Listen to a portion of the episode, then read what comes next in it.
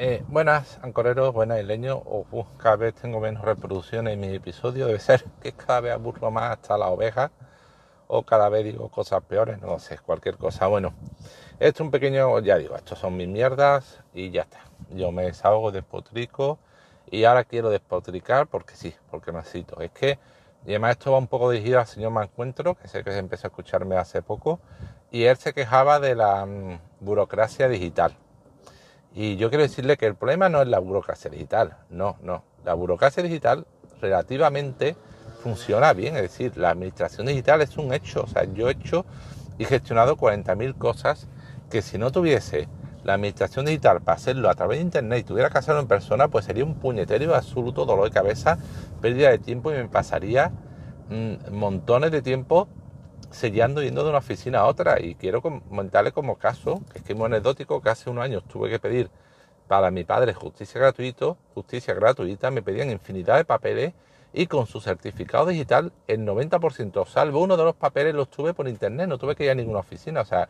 lo de certificado digital, tener certificado digital instalado en tu ordenador o en tu móvil y hacer todas las gestiones con certificado digital es una puta maravilla, porque no necesitas identificarte, porque con el certificado te acreditas que eres tú y cualquier cosa que se pueda hacer telemáticamente, pues lo haces. Y hoy en día, aunque luego como diga los papeles, los requisitos sean un poco confusos, la interfaz, a lo mejor no está claro qué solicitud, qué modelo tienes que juntar, pero en general la administración electrónica de este país es una puta maravilla, sobre todo a nivel eh, nacional.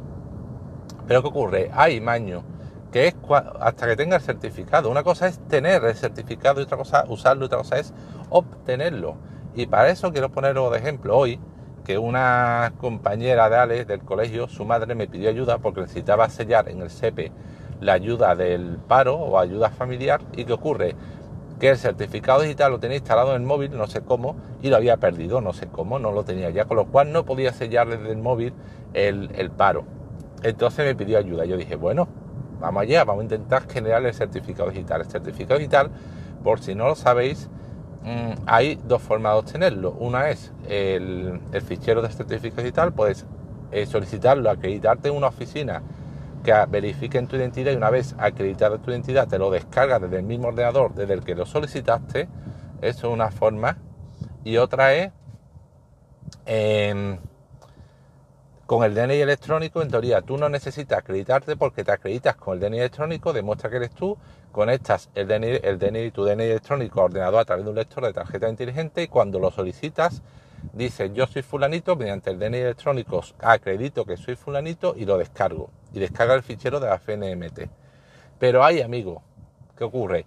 Que ya para todos esos eh, querido me encuentro, ¿qué encontramos? Ya no es culpa de la administración, es culpa de la puñetera informática, que es un puñetero estándar que hay en navegador según, para un, algo tan sencillo como es esto que digo mediante DNI, según el navegador que utilices, versión de Windows que utilices, eh, si tienes o no instalado el, eh, ciertas aplicaciones de Java o ciertos certificados raíz de la FNMT, según el configurador, según la conexión, según su puta madre, no es tan fácil según la aplicación de firma de Java que tenga instalado, que una aplicación de firma de Java para Andalucía, otra para España, no es tan fácil.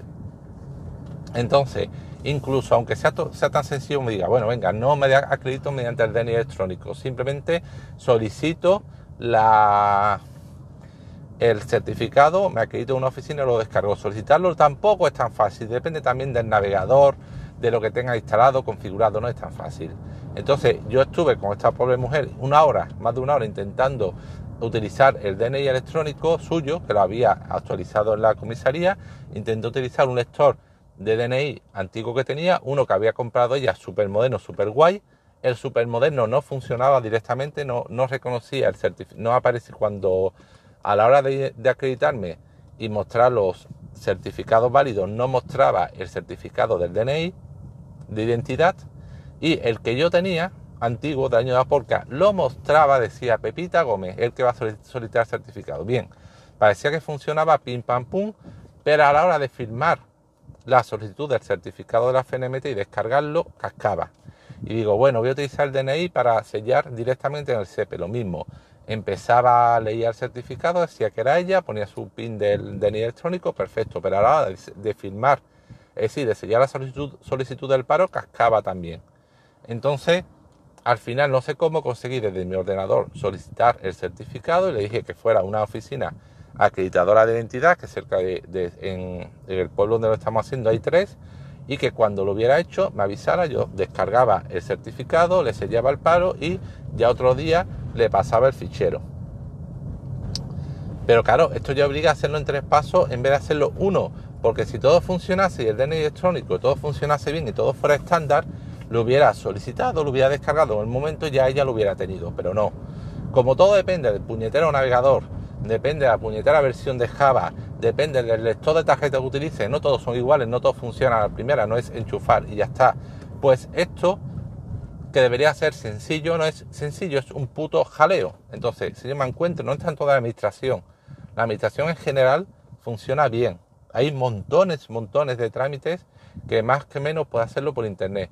El problema es que a obtener ese certificado. Y obtener ese certificado interviene el navegador, interviene el hardware que utilice, interviene la Java, los permisos del ordenador, interviene la aplicación, los permisos con los que ha instalado la aplicación. Y eso, si yo me encuentro, no es culpa del Estado, ni de la Junta, ni del gobierno. Eso es de la puta, puto Windows, del puto Microsoft y de la puta madre que le parió que no han decidido, nunca han ido o han tratado de hacer un estándar.